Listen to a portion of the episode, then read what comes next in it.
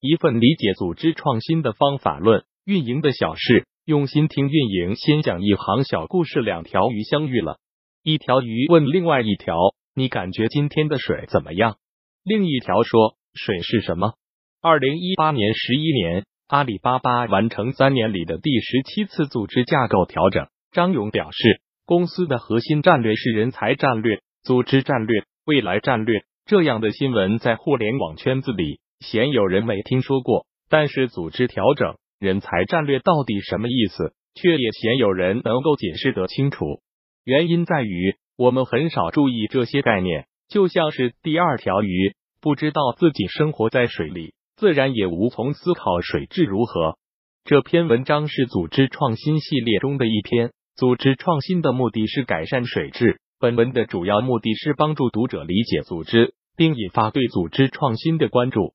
组织创新的本质是什么？我们先对创新做分类理解。组织创新无非是创新方法的一种，其他创新方式还包括运营创新、产品创新和战略策略创新。运营创新是最常见的，也是大多数管理人员的职能所在。在现有的产品范畴内，帮助团队不断提高效率、标准化流程、优化工作方式等。产品创新通常由初创公司和大公司的新业务线索完成，找到新的人群需求，开拓新的市场，提供新的产品或服务。战略策略创新不那么常见，苹果的 App Store、Arrow 的廉价高阶服饰生产方式、Costco 的会员制体系等等，都是超越单一产品的商业模式层面的创新。组织创新更加底层和严密，它指的是。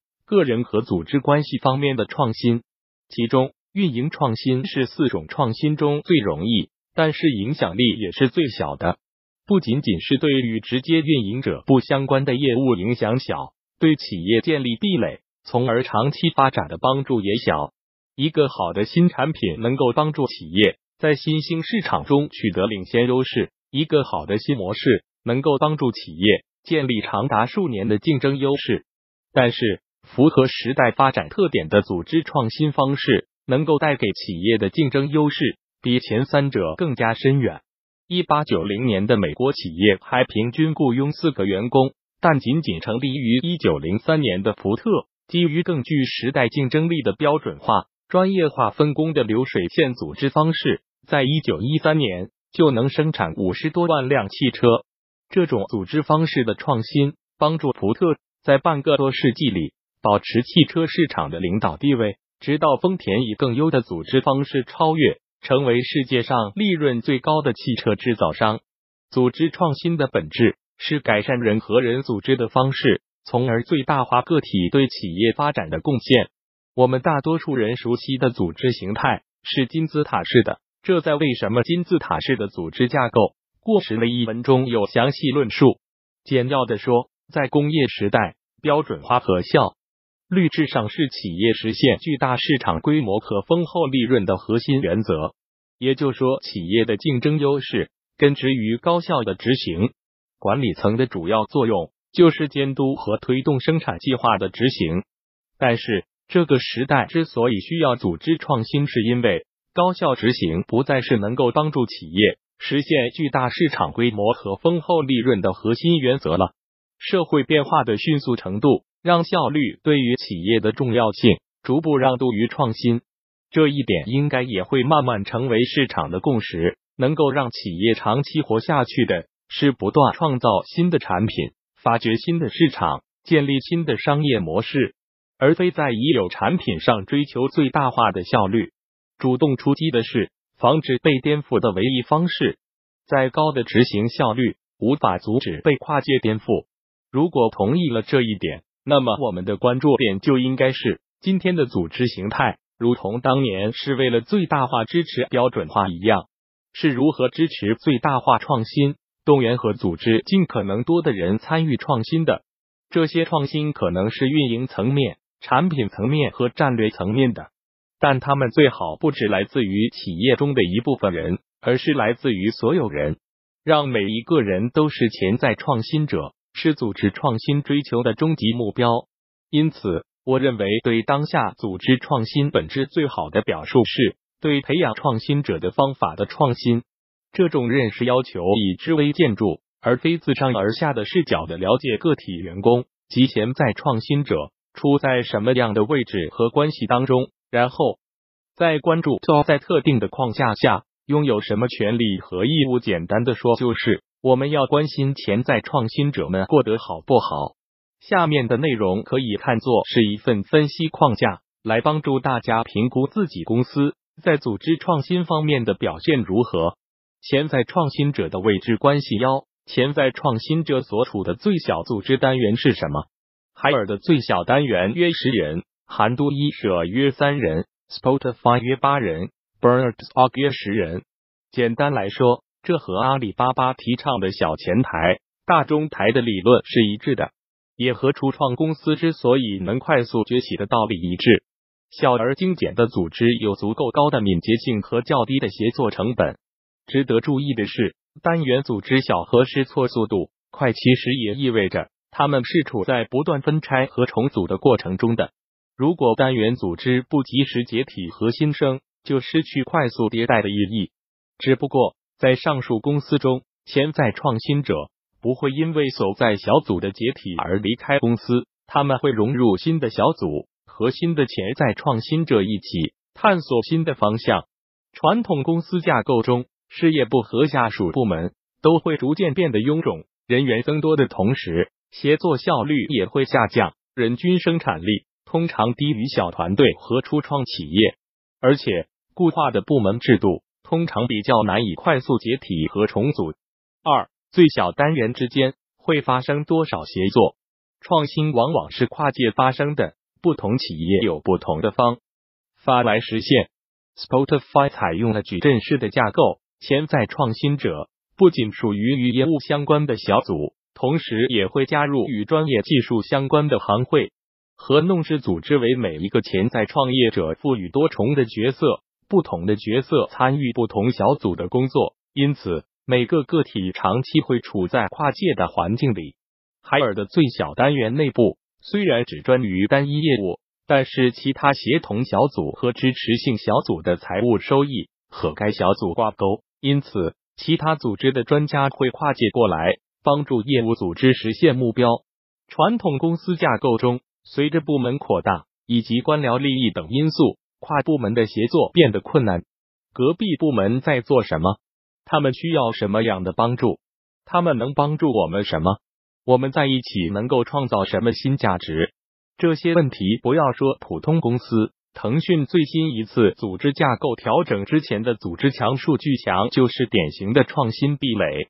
潜在创新者的创新门槛，如果说上一节内容是创新血管，决定了潜在创新者在哪个地方以及和哪里连通着，这一节内容就是创新血液。决定了向潜在创新者输送的养分都有什么？一人潜在创新者有多大自由选择自己的创新伙伴？潜在创新者的团队成员是谁？他们的加入是由更高层的领导指派，还是根据他们对彼此业务能力和业绩的了解自由组队？小组中存在领导吗？他如果不称职，可以被其他潜在创新者踢出吗？每个人的工作表现是对小组外的人负责，还是对彼此负责？团队的扩张由小组决定，还是组外的人决定？在 WLGO，任何人都可以提出一个业务想法，并且说服他人加入。发起人的工作就是确保大家始终保持达成结果的动力。在布科，小组的领导要参与竞选，业绩糟糕的时候面临弹劾，以及任务失败后。被其他更优秀的小组吞并。在 BUURTZORG，由于有些单元组织足够小，甚至不需要一个单独的主管，小组决策通过协商达成。在凯叔讲故事，如果一个小组的平均人效超越了一个定值，编制是敞开的，可以随便招。二物、信息、工具和知识，一个都不能少。信息层面，潜在创新者的创新上限。是信息公开的上限。为什么这么多企业要把一线部门小型化？因为他们离市场最近，最懂用户，收获的反馈及时，所以他们才能更快速采取行动。但是这远远不够。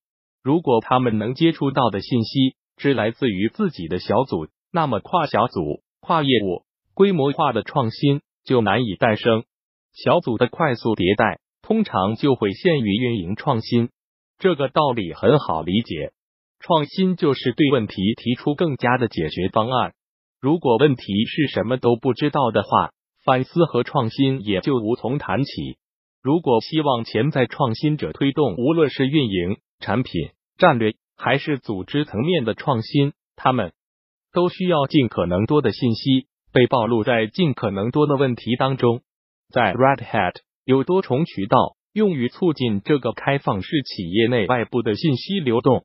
公告组用于向受众广播任何不需要反馈和对话的内容。如果有回应发生，就会移步备忘录组。备忘录组用于发布非正式的，但会对公司全体产生影响，并且期待会产生重要辩论的内容。特定话题组，例如云战略组，人们会在其中讨论相关话题。博客。当有些人有深刻和重要的话题要分享，他们可以在这里记录。Wikis，当有人需要更结构化的对话和深度的反馈，他们可以在这里讨论。而这些也仅仅是基于电子邮件系统的文字沟通方式。Red Hat 有意识的通过信息分类，降低组织内端对端的信息交换门槛。工具和知识层面，以抖音最新的产品多闪为例，团队表示。很多的底层能力不是这个团队先做的，而是字节跳动在之前用了很多年的时间去搭建的中台能力。举一个例子，一些基础视频技术等等，都是字节跳动所带来的非常强的支持。越来越多大公司愿意放手，让一些优秀员工去尝试新方向是好的事情，但是提供了多少以及什么种类的工具和知识支持非常关键。不少五百强企业里都有年轻人主导的内部创业项目，并且公司愿意把高级管理层的部分时间拿出来为内部创客做指导。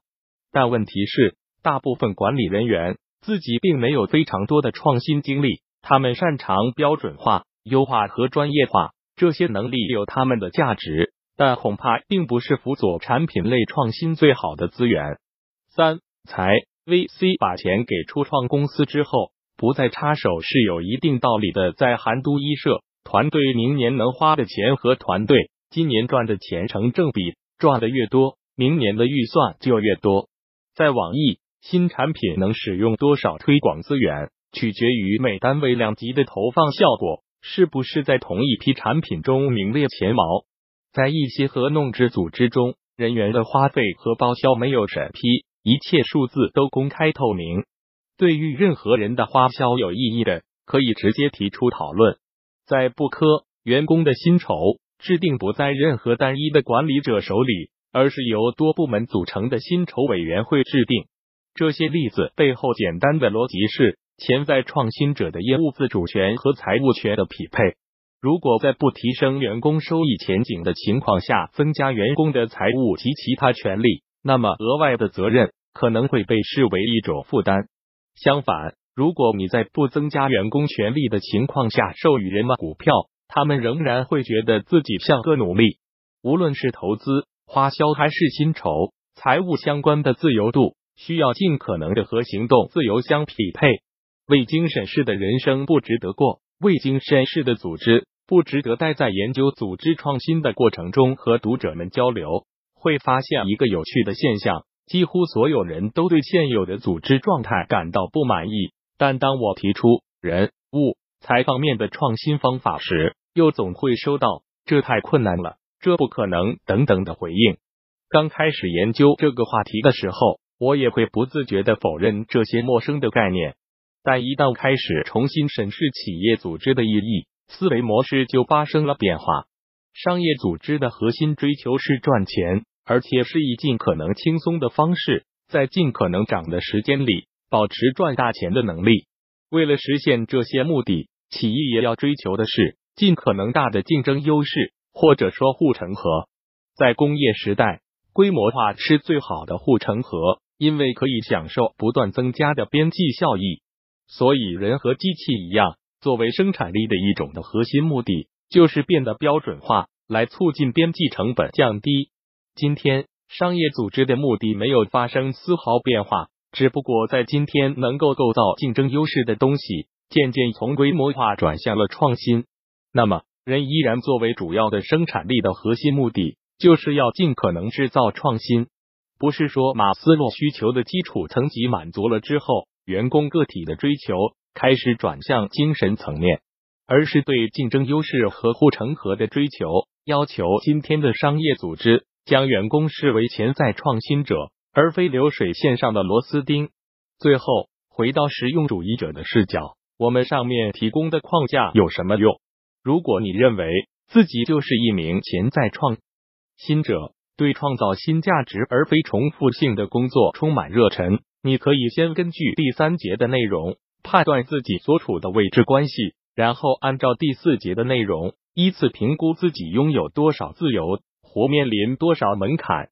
如果你是一名团队管理者，那么同样的，根据三四节的内容，你可以评估自己团队中每个潜在创新者的处境。